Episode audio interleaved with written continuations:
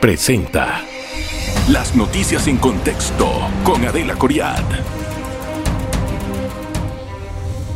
Bienvenidos, gracias por estar en contexto. Es un gusto recibirle. Hoy vamos a conversar con el señor Ricardo Lombana, presidente del partido Moca, en voto 24.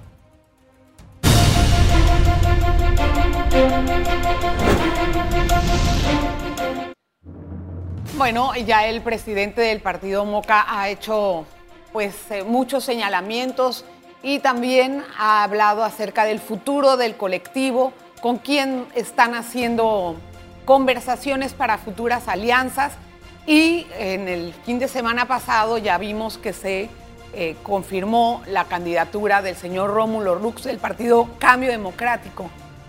Queremos saber si va a haber algún tipo de alianza con él, cuáles van a ser los futuros planes del partido Moca, además de las conversaciones que han hecho con Vamos. Gracias, don Ricardo. Bienvenido. Gracias. Un Me quedé ronca sin querer, pero acá estamos. Gracias, don Ricardo, por estar con nosotros. Bienvenido. Bueno, ya eh, Moca ha tenido eh, una visión de conversaciones con, algunas, con algunos grupos, no puedo decir que son partidos, porque ya lo ha dicho usted, sino que sí ha hablado con Vamos. Y los hemos visto un poquito más, eh, pues, como quien dice más unidos últimamente, no sé si esa es la palabra, pero me gustaría saber si hay algo más concreto que conversaciones con Vamos. Sí, eh, lo concreto es que ya pasó una fecha importante que era el 2 de julio. El 2 de julio el movimiento Otro Camino tuvo su directorio nacional en la que eligió sus candidatos. Correcto. ¿Qué hicimos? Elegimos al 50% de los cargos de elección popular y el otro 50% o lo reservamos o lo dejamos libre. Es decir, no postulamos a nadie. Ah, es decir, que ahora mismo existe el 50% de los espacios, ya sea porque se reservaron o porque no tenemos allí candidato para postular candidatos independientes y de libre postulación para esos cargos. Es decir, nosotros hemos cumplido con nuestra parte para unificar el bloque independiente. Hemos mostrado, sobre todo muchos candidatos y aspirantes nuestros, de manera genuina, un desprendimiento para poder unificar el bloque.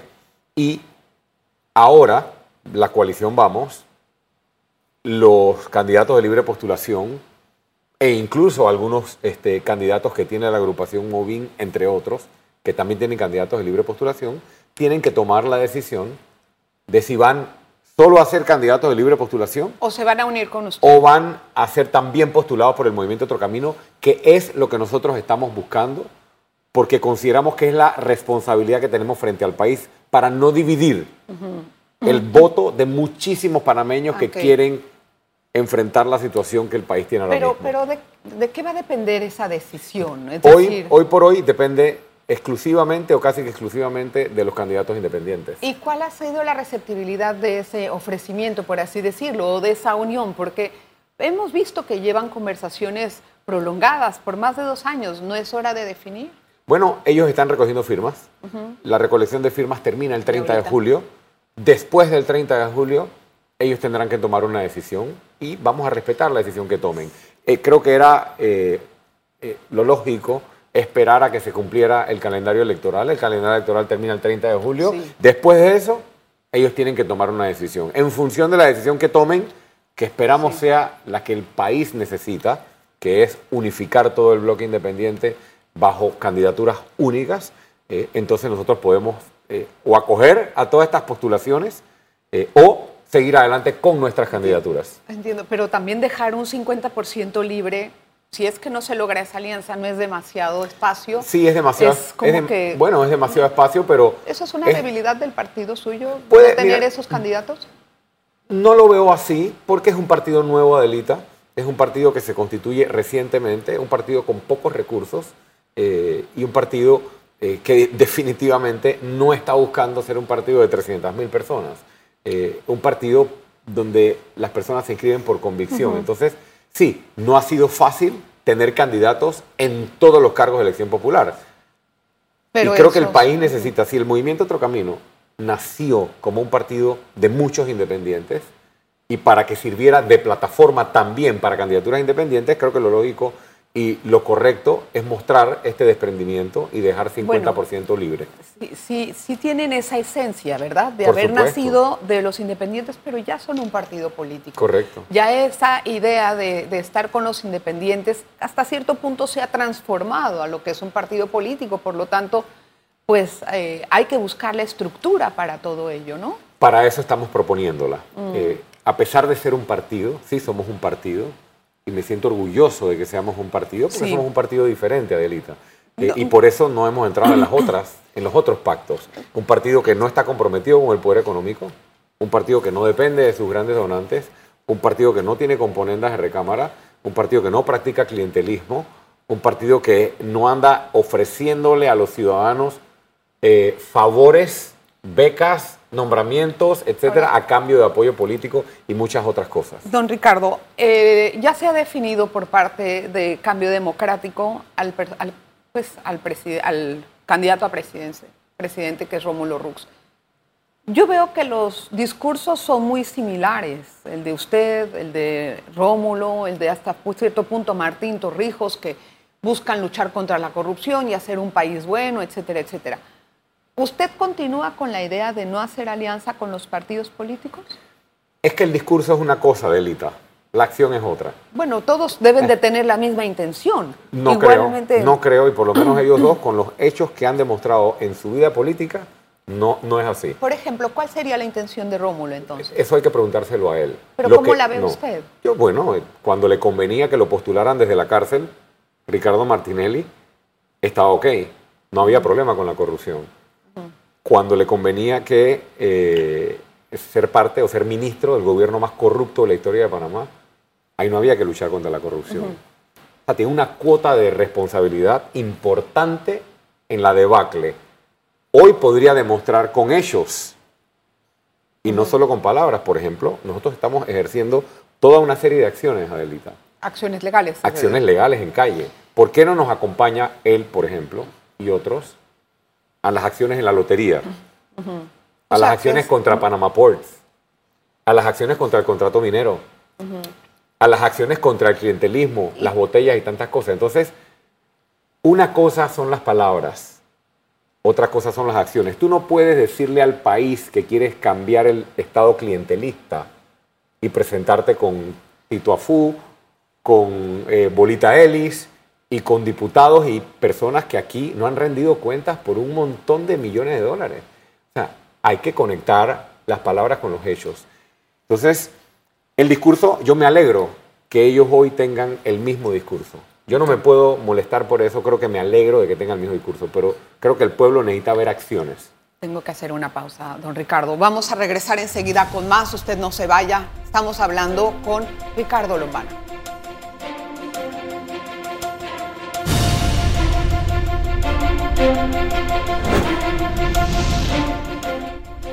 Gracias por continuar en sintonía de En Contexto. Don Ricardo, eh, ya habló de lo que tenía que decir del señor Rómulo, ahora qué tiene que decir del discurso del señor Martín, por ejemplo. Yo no, no es que yo quiera hablar de ellos.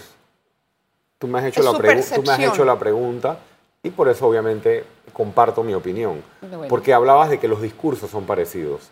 Claro que yo los escucho. Sí, los veo parecidos. Y, muy distinto a, lo que decían en la campaña anterior. Pero para mí son palabras. Porque, por ejemplo, el señor Torrijos, si el señor Torrijos realmente siente que el PRD no lo representa, que renuncie. Hoy ataca a Benicio, como lo ataca Rómulo. Yo denuncié a Benicio en la corte, con un bate de béisbol en la mano por haberse robado los millones a través de las federaciones deportivas. ¿Por qué no me acompañaron? ¿Por qué no acompañan con acciones? Benicio Robinson estaba cuando Martín Torrijos fue presidente. O sea, hay que conectar las palabras con la acción. Si antes no hicieron nada para parar el sangrado que tiene la patria de recursos públicos que se han llevado muchos políticos que no han rendido cuenta, hoy con palabras a mí y a la población no lo van a convencer. Sabe que en su discurso que eh, pues entona muy, muy, con, mucha, con mucho ahínco contra la corrupción, siento que para poder lograr esos cambios tan profundos que, que estamos anunciando en, en- en este programa, debería de tener cierto tipo de alianzas, porque es muy difícil con tanta corrupción enquistada no poder lograr ese tipo de, le voy a decir negociación en el buen sentido de la palabra, porque es necesario lograr alianzas para poder cambiar al país y uno se pregunta si Ricardo Lombana sube al poder, ¿cómo él va a enfrentarse ante un cúmulo de corrupción que no es fácil resolver solamente desde la presidencia? Y Yo creo que usted lo sabe, ¿no? Ni en los ministerios. Hay muchas cosas que hacer y necesita gente aliada. Y la tenemos. Y la Pero no tenemos. en, no en los partidos políticos. Bueno, claro que sí. Hay gente del Partido Popular que apoya a Ricardo Lombana y al Movimiento Otro Camino. Eso lo ha mencionado. Hay gente del PRD que apoya a Ricardo Lombana Sí. y al Movimiento Otro Camino. Gente buena. Gente que realmente... Pero no sé si es suficiente como para poder lograr esa, Eso lo decide el esa país. estructura. Eso- No, cuando ya usted, digamos, se posicione como presidente. Por ejemplo, yo estoy viendo un poquito más allá. Yo estoy diciendo lo que nosotros vamos a hacer. Y aquí también la diferencia con los otros. Cuando yo llegue a la presidencia, yo no solo voy a criticar a Benicio Robinson. Si él se reelige como diputado o no, él tiene que rendir cuentas ¿A quién le va a rendir a la cuentas? justicia por los dineros que se ha robado. ¿Tú me vas a decir que alguno de los otros candidatos va a hacer eso? No, va a negociar con ellos. Y yo, No, y yo no negocio con la delincuencia. Esa es mi línea. Y es el país el que decide. El país no puede seguir negociando con delincuencia. Los buenos PRDs, los buenos cambios democráticos, los buenos panameñistas, incluso algunos candidatos presidenciales que estén dispuestos a hacer lo que el país requiere, con mucho gusto podemos conversar, Adelita. Y por eso muchos se están acercando. ¿Qué tanta gente se está acercando al partido? Como Bueno. para decir, miren, hemos incrementado tal vez no el número de membresía, porque es lo que entiendo, ¿verdad? Correcto. Pero sí en cantidad de gente, de aliados. ¿Qué tantos Bueno, puede mencionar? primero acabamos de escoger 300 candidatos. Y de aquí al 31 de octubre, cerca de 300 más. Además de eso, tenemos 22 comités de trabajo. Salud, energía, ambiente, generación de empleo, educación y muchos otros. Y en cada comité temático tenemos de 7 a 10 profesionales que están aportando. Gente de otros partidos, ustedes los han visto, algunos de ellos, algunos han participado aquí en los programas de ECO, están acercándose al movimiento. Leonor Calderón, Julito Linares, Jorge Luis Quijano. este, estamos teniendo conversaciones con miembros de otros partidos políticos. No pueden Eh, nombrarlos. eh, no, todavía no, porque obviamente no se han concretado los ¿Y acuerdos. qué esas conversaciones, qué acuerdos son los que se llevan con Bueno, ellos? hay, hay grupos dentro de los partidos políticos que no se sienten ya representados por las líneas que tienen esos partidos. ¿Y qué ¿no? buscan en el suyo? Apoyar un proyecto, apoyar un proyecto Tal que realmente esté determinado a hacer lo que hay que hacer. Tal vez alguna candidatura.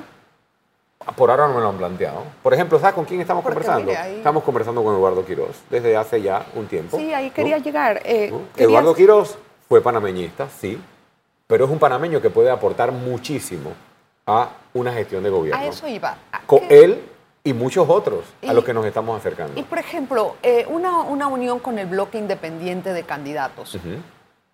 Tal vez alguno de ellos para vicepresidente suyo. Bueno, ¿Eduardo eh, eh, Quiroz podría ser una figura? Está abierta la vicepresidencia. Está abierta, me refiero a que esa decisión no se ha tomado todavía y tiene que ser una persona con un perfil eh, eh, idóneo para ¿Y la vicepresidencia de la República. Bueno, eh, muy ¿Qué? consultada. O sea, exacto. Tiene que Quiero ser una- entender Tiene que internamente. ser una decisión muy consultada, muy bien pensada, este, y que tiene que ser pensando en sumar.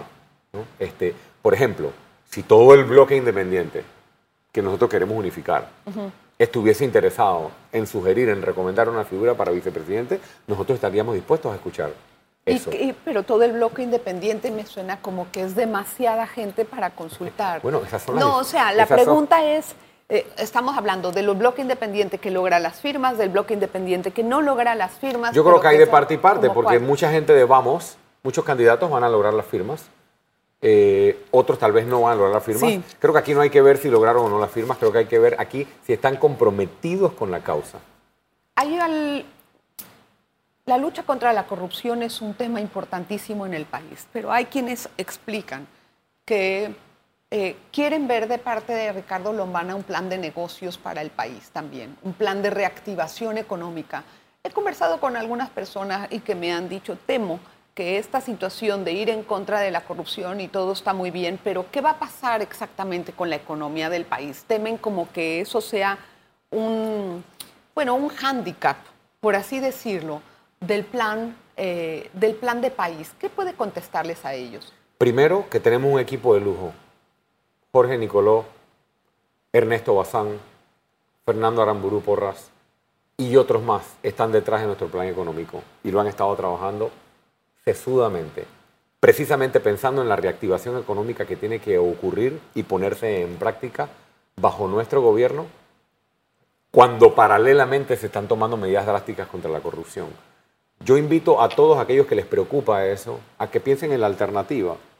Ok, o, o, aceptamos que tenemos que tener un momento de turbulencia para enfrentar lo que tenemos que enfrentar, o seguimos pactando con la narcopolítica. Claro que la gente va a preferir la primera opción. La pregunta sí es el cómo, el, cómo hacerlo de la forma que levante menos, eh, menos, Adelita, en el momento, protesta social, en el momento en que el país se pone serio y tiene un presidente de la República y un gobierno serio que respeta las instituciones, que respeta la justicia, ¿qué ocurre? Empiezan a venir las buenas inversiones. Aquí los Estados Unidos ya no licitan ni participan Aquí el Reino Unido se ha también ido alejando de las licitaciones y otros países también. ¿Por qué? Por las coimas que le piden. Aquí estamos en un montón de listas porque no hay certeza del castigo. En el momento en que las instituciones, la justicia, las reglas del juego, la certeza del castigo, la transparencia, eh, el respeto a la seguridad jurídica empiezan a ser reales, en esa misma medida empezamos a atraer inversión. Y tenemos plan para la reactivación de las micro y pequeñas empresas y cuatro áreas de la economía que me gustaría hablarte. Sí, con mucho gusto. Tengo que hacer la pausa. Antes vamos a regresar con más con Ricardo Lombana hoy en Contexto.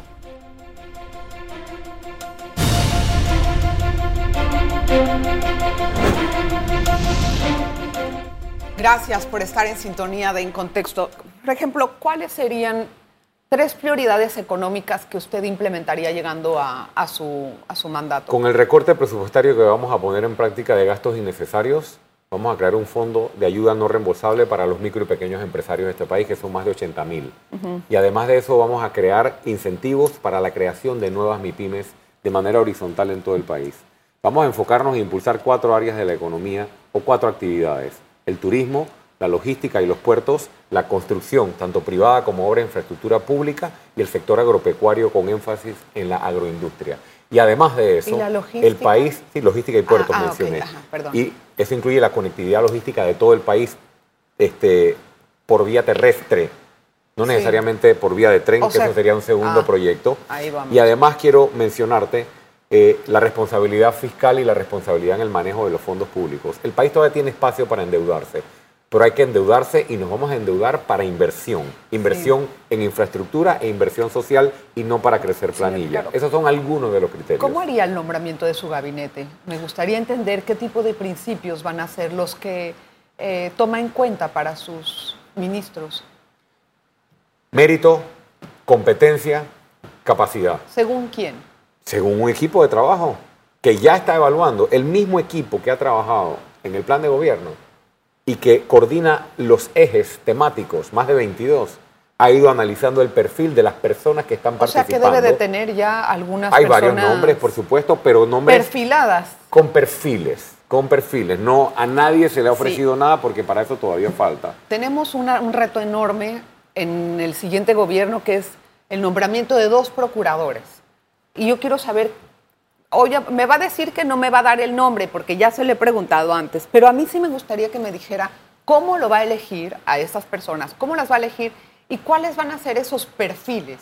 Yo tengo que tener la garantía, yo individualmente como presidente de la República, de que es una persona que está dispuesta a investigarme a mí, y a mi entorno si es necesario. eso ni siquiera está planteado en una forma en la Constitución, creo. Pero quiero tener esa garantía de que estaría dispuesto a llegar hasta donde tiene que llegar, que es lo que quiero decir, porque sé que la Constitución no lo permite.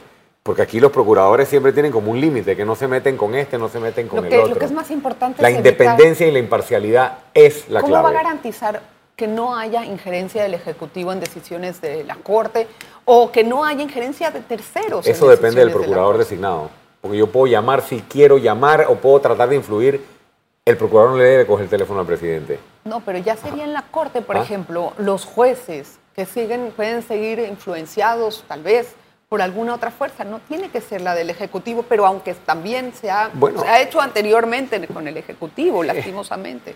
Pero eso depende, depende de dos factores. Depende de la persona designada en el cargo. Tiene que ser una persona que no esté en el cargo para servir intereses, sino para cumplir la constitución y la ley. Y aquí hay muchos panameños y panameñas que tienen ese perfil. En nuestro movimiento hay Tiene varias. que, tiene que ser valiente. De- bueno, mencióneme algunas, a ver, ¿cómo cuáles? Hay varias, hay varias. No Hay- quiere adelantar. ¿verdad? Oye, yo he mencionado en el pasado nombres. Hay- aquí en este país hay personas como Carlos Barzallo, en este país hay personas como Ernesto Cedeño, en este país hay personas como Julio Linares eh, eh, y otros más. Eh, no Entonces, quiero seguir dando nombres, pero son personas que yo creo que serían garantía. Serían De- garantía para un país. O, o- o contralores, Ajá. fiscalizadores. Pero eh, me parece que usted va a tener que eh, lidiar con el Contralor actual, ¿no? bueno, ¿Cómo va a ser eso? si yo llego al cargo de presidente, Exacto. que De con, llegar, ¿no? con, eh, el voto de los ciudadanos, me siento optimista que así va a ser. Si el señor que está en la Contraloría no cumple con su rol constitucional y sigue siendo cómplice, Adelita, como es cómplice hoy, de cómo se llevan los recursos públicos, haré todo lo que tenga que hacer para removerlo del cargo. Sea que lo tenga que remover la Corte o lo tenga que remover la Asamblea. Y hacer todo lo que tenga que hacer para llevarlo ante la justicia, si lo tenemos que llevar ante la justicia. No podemos seguir con tibios. Bueno, pero eso tiene un mecanismo para Bueno, poder eh, sacar a un procurador del cargo y va a tener que probarlo. Bueno, y, no es nada y si el presidente de la República es el que tiene que impulsar la denuncia y facilitar las pruebas, pues así lo haremos. Para sacar al Contralor, me equivoqué, dije procurador. y poner a alguien en el cargo que Le va a responda tocar. a, los ciudadanos y que cuide cada dólar de los panameños y no que se preste como se ha prestado la Contraloría y se ha prestado la Fiscalía Electoral para que aquí se lleven todos los recursos del Estado. Quería hacerle algunas preguntas, pero quiero entrar al segmento este de conociendo al candidato Con que le gusta gusto. muchísimo a la gente. Eh, me gustaría que me diga, ¿cree que la honestidad posible, la honestidad total, es posible o en ocasiones hay ambigüedad o conflicto moral? Creo que en, en ocasiones la- hay ambigüedad y conflicto moral. ¿Cómo, cómo, cómo le pasa a usted eso? No, no lo dije por mí No, específicamente. En general creo que la honestidad pura, completa, absoluta, no es humana. Eso no es humano. Mm. Este, yo creo que somos seres humanos y todos tenemos en algún momento defectos, errores y creo que no reconocerlo sería eh, tratar de colocarse en un lugar en, que- en el que no estamos. No existe. Eh, usted, ¿cuál es su mayor inseguridad, por ejemplo, como ser humano y cómo la enfrenta? Mi mayor inseguridad como ser humano, este, tengo varias, creo que eh, también es bastante humano a veces sentirse inseguro o no sentirse, eh, eh, a veces tengo una idea, por ejemplo, o algo de lo que estoy convencido eh, que hay que hacer o hay que decir, y a veces demoro un poquito, tal vez en decirlo. En ejecutarlo. Eh, no, en decirlo, en decirlo, eh, porque mido un poco, eh, porque tal vez a veces me siento inseguro de, de la explosión que puede ocurrir por aquí o por allá. Entonces, me mido un poco, tal vez. ¿Con quién conversa esas decisiones? Eh, o con- esas ideas que tiene en la cabeza. Con la almohada, qué eh, tanto le con mi padre, ¿A su con un círculo de asesores eh, que tengo. Tenemos cuatro, tenemos un comité donde hay cuatro personas que son asesores políticos, panameños, experimentados. Eh, también está la Junta Directiva del Movimiento Otro Camino. También tenemos un asesor internacional a quien escucho mucho. Hay un círculo que es el, como esa caja de resonancia para tomar decisiones. ¿Y cuál ha sido la mayor lección que ha aprendido en los momentos más difíciles de su vida?